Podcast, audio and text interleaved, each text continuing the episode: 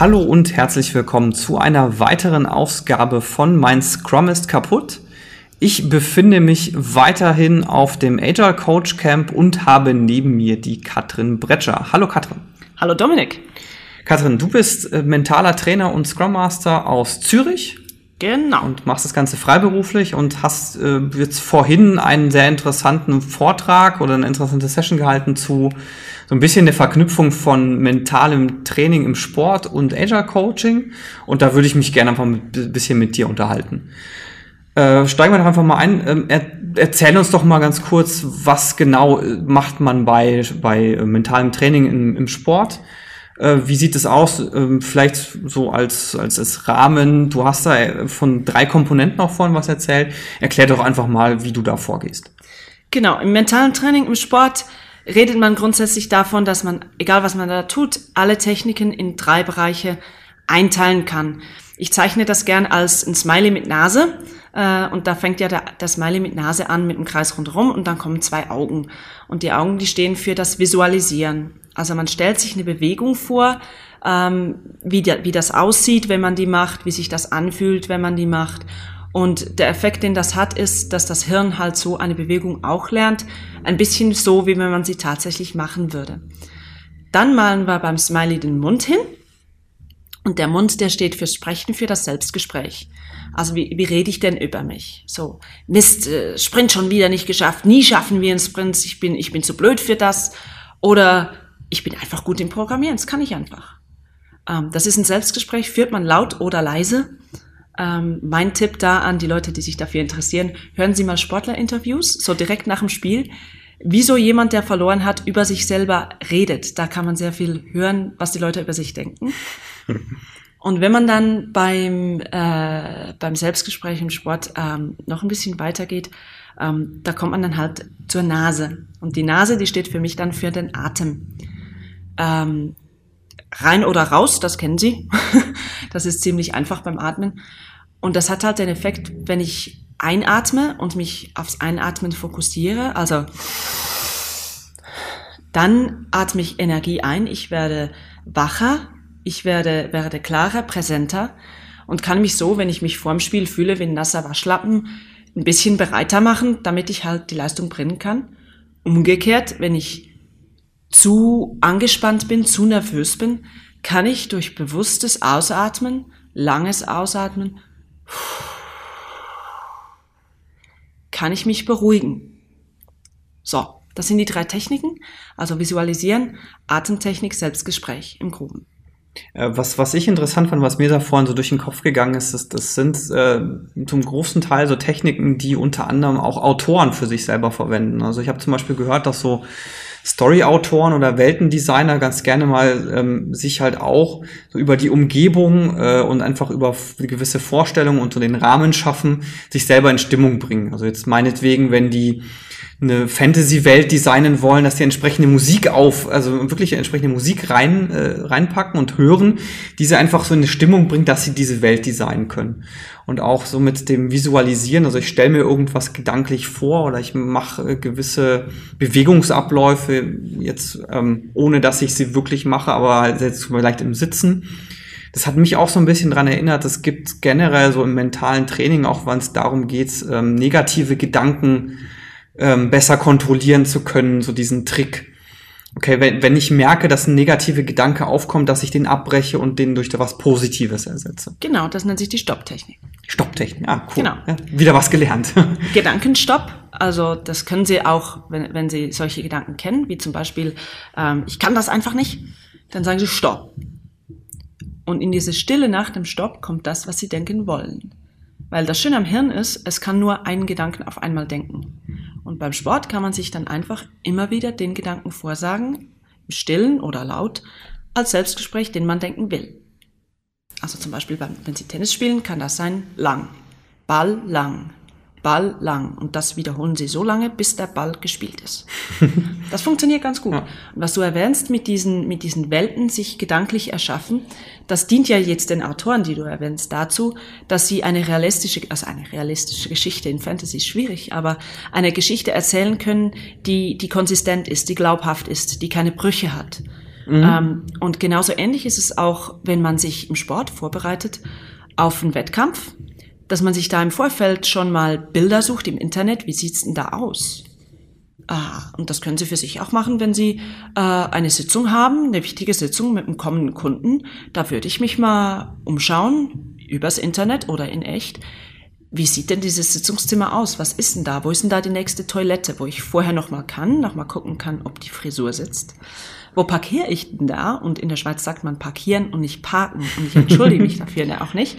Ähm, was mache ich? Ja, wie, wie gehe ich das an? Wie komme ich da hin? Wie plane ich das? Und das im Kopf schon mal durchzuspielen, damit man danach nicht überrascht ist, wenn man am Tag X dann vor Ort ist und dann merkt, ja Mist, äh, jetzt kann ich ja da nicht, wo soll ich denn da mit dem Auto durchfahren? Das ist ja eine Einbahnstraße. Wie komme ich denn jetzt in dieses Sitzungszimmer? Und ich müsste noch mal, aber da ist keine Toilette oder ich finde die nicht. Mhm. Das im Geiste vorher schon mal durchzuspielen kann sehr helfen und zwar im Sport genauso wie ähm, im, im, im Arbeitsleben, dass man halt vorbereitet ist. Dann kommt die ganze Geschichte, dass man sich natürlich auch seine Gefühle vorstellen kann. Und das ist etwas, was ich finde, was mir im beruflichen Alltag als Scrum Master sehr geholfen hat.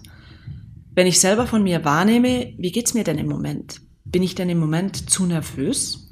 Oder bin ich im Moment zu ruhig? Also bin ich vielleicht müde und die reden da schon zwei Stunden und ich kann schon gar nicht mehr hinhören? Dass ich mir dann sage, aha, ja, was würde denn dieser Sitzung jetzt gut tun? Und für mich persönlich funktioniert das gut über Farben. Ich stelle mir dann Farben vor, die mich umgeben. Also so wie wenn da der Raum mit einer farbigen Flüssigkeit gefüllt wäre, stelle ich mir das so vor. Und ich stelle mir dann einfach eine Farbe vor, die dieser Sitzung zum Beispiel jetzt gerade hilft.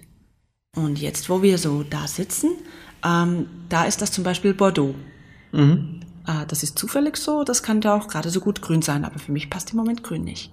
Und ich habe festgestellt, dass das eine ganz gute Technik ist, wie man die Stimmung in einer, in einer Sitzung sehr gut beeinflussen kann, ohne dass man was tut.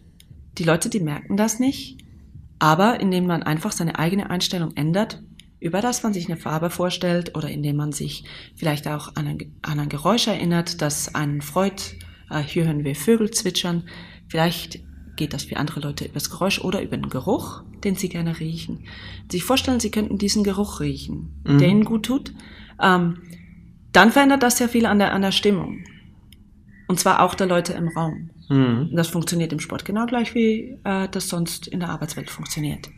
Ja, in, in Filmen gibt es ja oftmals immer so ein bisschen das in Anführungszeichen Klischee, dass dann Leute so vielleicht so irgendwo so ihr Bild vom, vom Sandstrand mit den Palmen haben, dass sie dann rausholen, wenn es ihnen irgendwie gerade schlecht geht und sie Aufmunterung brauchen und sich dann einfach so diesen, diesen Strand vorstellen, dass sie da gerade liegen. Genau, also wenn Sie ja. mit, mit, mit Coaching zu tun haben, dann ist das ein visueller Anker. Mhm. Also ein Dings, dass sie, das ihnen hilft, sich an ein Gefühl zu erinnern.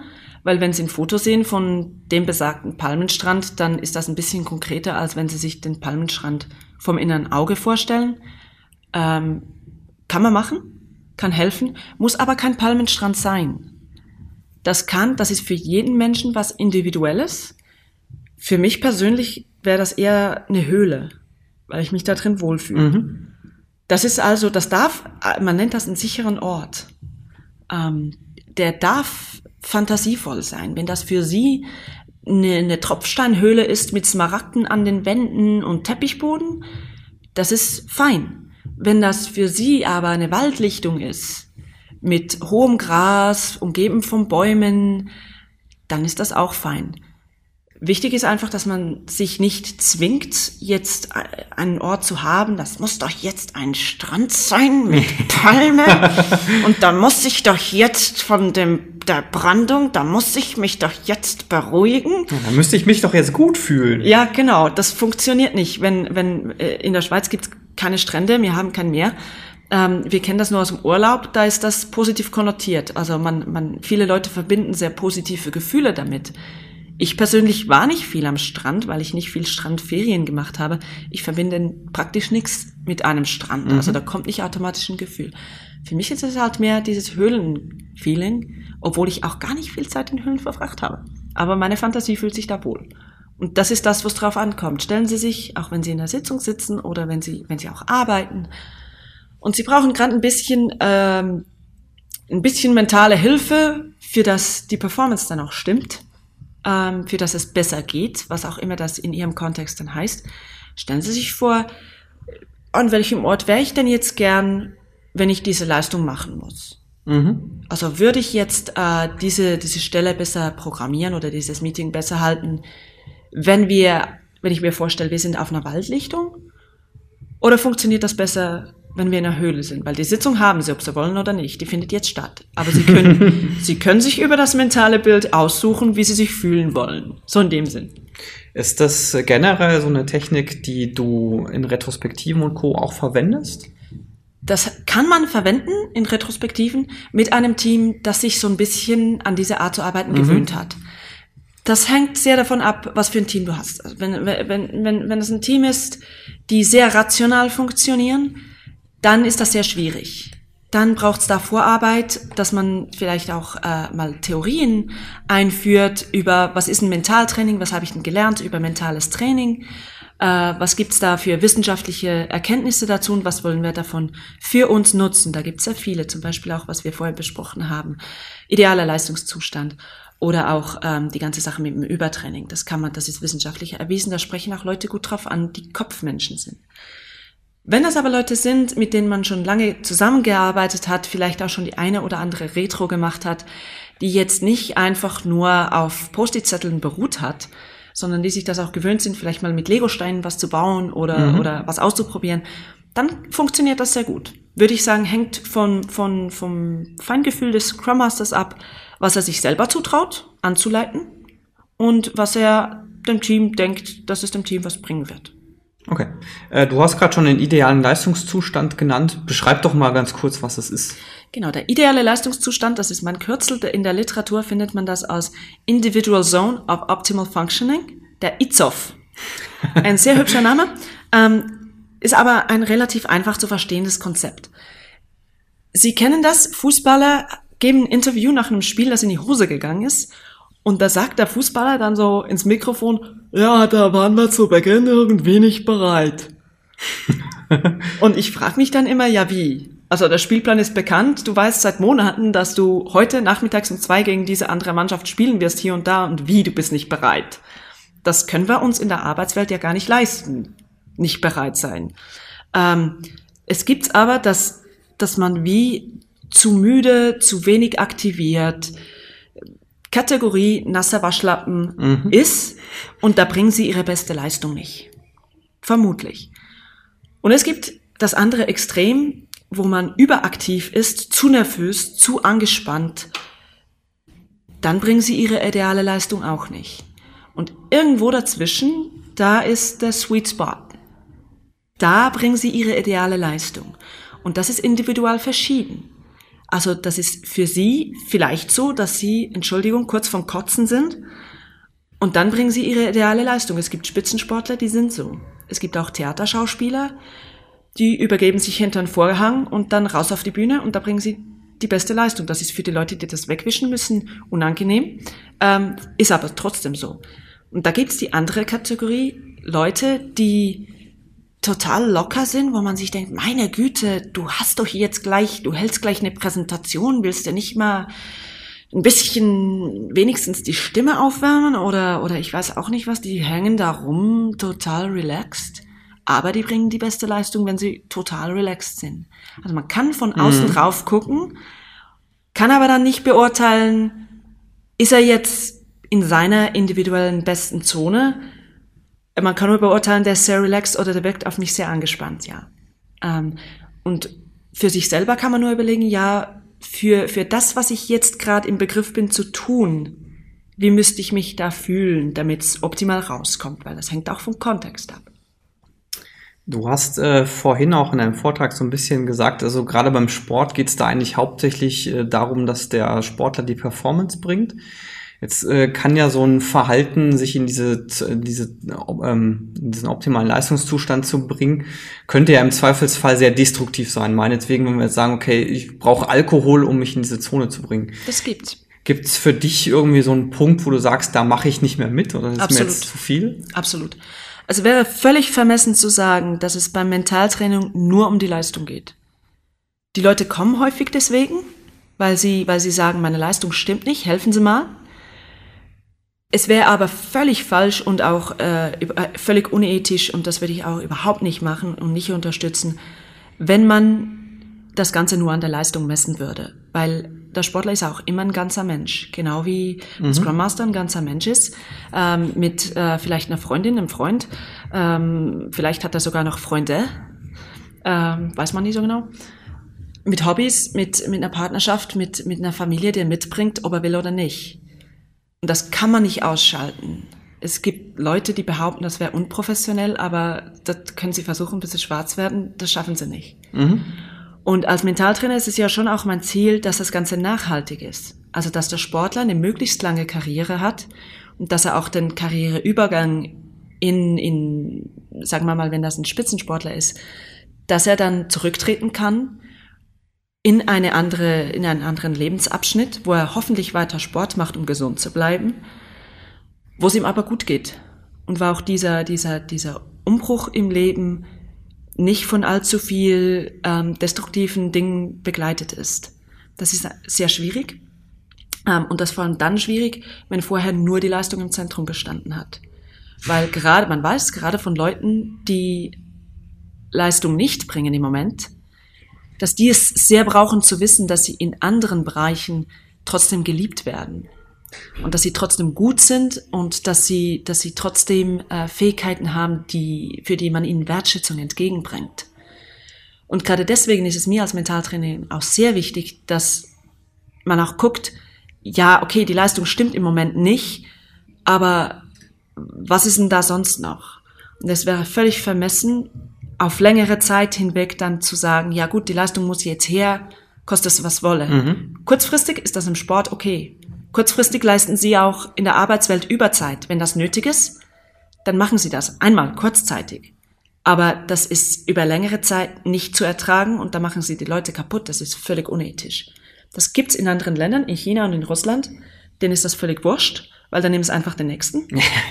Ja. Ähm, in unseren Breitengraden, das entspricht auch nicht meiner Werthaltung. Muss ich einfach sagen, das ist ein kultureller Unterschied. Ähm, aber es kann natürlich sein im Sport, dass man kurzfristig sowas in Kauf nimmt. Alkohol jetzt nicht, aber wenn Sie, ich arbeite viel mit Eishockeyspielern, wenn Sie im Eishockey gucken, äh, Playoffs, da wird mit gebrochenen Rippen gespielt, da wird auf die Zähne gebissen, da wird äh, Schmerzmittel gespritzt. Man nennt das Fit-Spritzen. ich weiß nicht, ob die fitter sind, aber sie spüren einfach die Schmerzen nicht. Die Fitspritze. Die Fit-Spritze. ähm, das wird da gemacht. Die Leute wissen aber sehr genau, welche Konsequenzen das hat, dass sie das tun. Und die bezahlen nachher auch einen Preis dafür. Also eine längere Regenerationszeit, die ihnen dann aber auch zugestanden wird.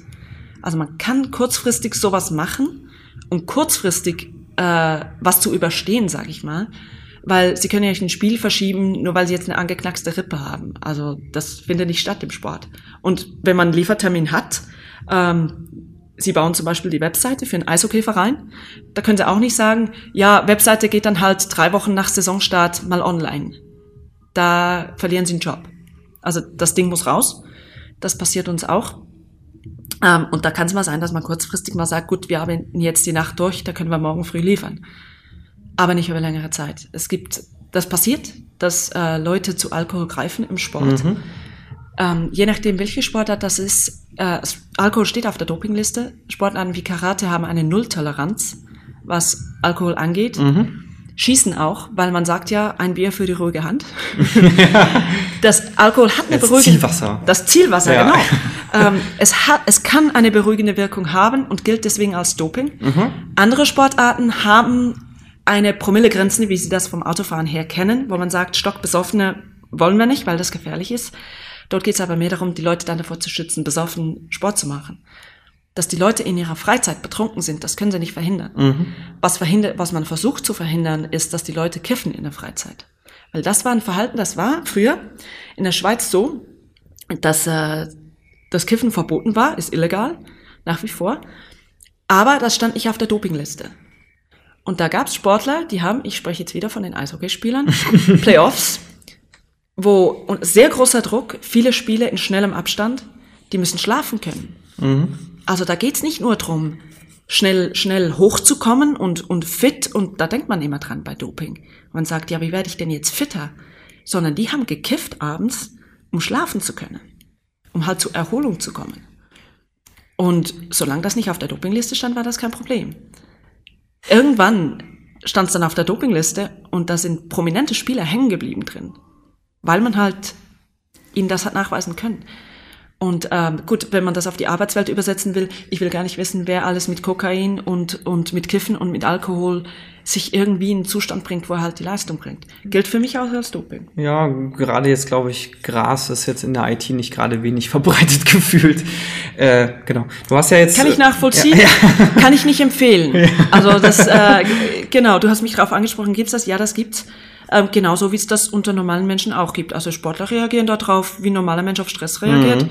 Und einige mit Missbrauch von was auch immer. So. Äh, genau, jetzt hast du vorhin so ein bisschen den Fall genannt, was jetzt, den ja wahrscheinlich jeder kennt. Okay, wir haben eine gewisse Deadline, die müssen wir auf jeden Fall halten, weil jetzt, sagen wir, Saisonstart oder irgendeine Messe oder sowas. Genau. Gibt es dann irgendwas, was, du, was Bestimmtes, was du mit deinem Team dann machst? Also machst du bestimmte Übungen, damit die diese Zeit besser überstehen? Oder äh, machst du, gibt es da jetzt nichts Spezielles, was du machst? Das hängt von der Situation ab, würde ich sagen. Ganz wichtig finde ich, dass man diese Situation anspricht im Team. Also, dass man sich die Retro nimmt und mal sagt, Jungs, wir sind in einer bescheuerten Situation, wir wissen alle, dass wir liefern müssen, dass es auch mal raus ist, dass das jemand mal gesagt hat. Alle wissen's, alle denken's, mhm. aber das muss raus. Das ja, muss ausgesprochen werden, damit da, daraus kein pinker Elefant wird. Mhm. Dass wir sagen können, gut, die Situation ist jetzt bescheiden. Das ist so, das können wir im Moment nicht ändern. Haben wir das Commitment von allen, dass wir trotzdem bereit sind, diese Mehrarbeit in welcher Form auch immer zu leisten? Und wie können wir schauen, dass wir als Team gut über die Runden kommen während dieser Zeit? Ganz wichtig ist, das muss ein Enddatum haben. Mhm. Also das muss heißen, diese Zeit bis zur Messe X diese Zeit, bis wir diese Lieferung gemacht haben am Tag X. Weil sonst wird das ein Todesmarsch. Und da haben sie kein Commitment mehr. Todesmärsche können sie vergessen. Aber die Leute sind durchaus zu motivieren zu sowas. Äh, indem man drüber redet und sagt, gut, was können wir uns denn jetzt Gutes tun? Also zum Beispiel ist ganz wichtig in diesem Moment, dass sie schauen, trotz dieser Mehrarbeit, wie können wir uns erholen? Weil auch gerade in einer sehr angespannten Zeit ist es sehr wichtig, dass man sich genügend erholt, genügend Schlaf hat, genügend Pausen macht, trotz allem zwischendurch mal pünktlich nach Hause geht und mal was anderes tut. Gehen Sie spazieren, frische Luft, irgendwas, dass es einem physisch und psychisch trotz allem gut geht, dass man die Effekte von dieser Mehrarbeit im, in, im Rahmen halten kann. Das kann man im Team gut diskutieren, was man da machen will hast du jetzt ja quasi eine wunderbare äh, Vorlage geliefert für eine Überleitung, nämlich zur äh, Superkompensation. Ähm, erklär doch mal kurz, was die Superkompensation ist und wie die auf den Effekt einzahlt, den du gerade beschrieben hast, also mit dem, mit dem Pausen machen, entsp äh, entsprechend erholen.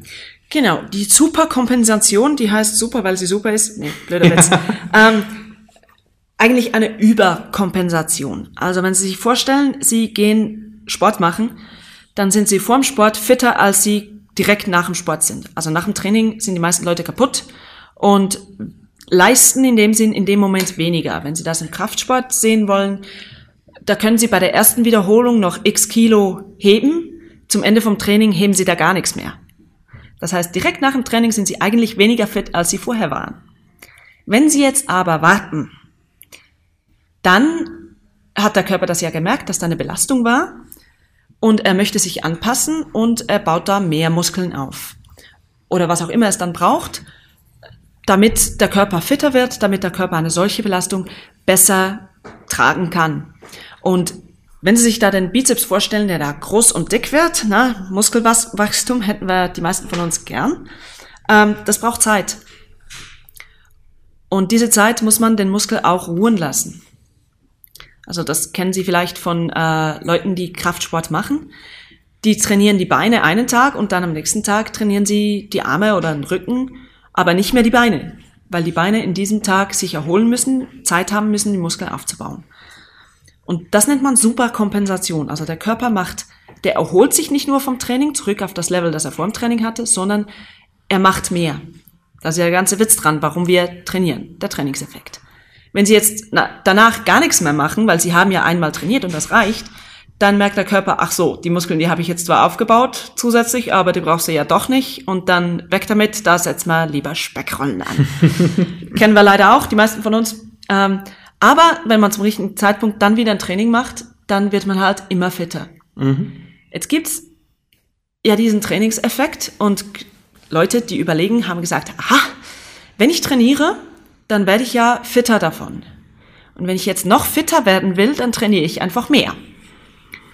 Und die haben angefangen, äh, zum Beispiel, zum Beispiel zu bleiben, jeden Tag die Beine zu trainieren.